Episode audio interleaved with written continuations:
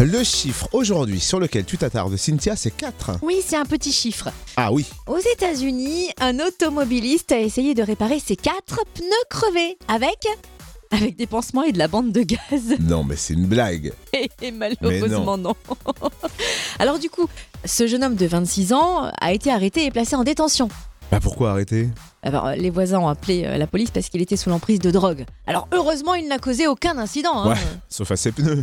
Oui, c'est- c'est clair que confondre pansement et rustine, c'est grave. hein. L'histoire est un peu conne. Je parie que le badaud s'appelle Guy. Guy Bédo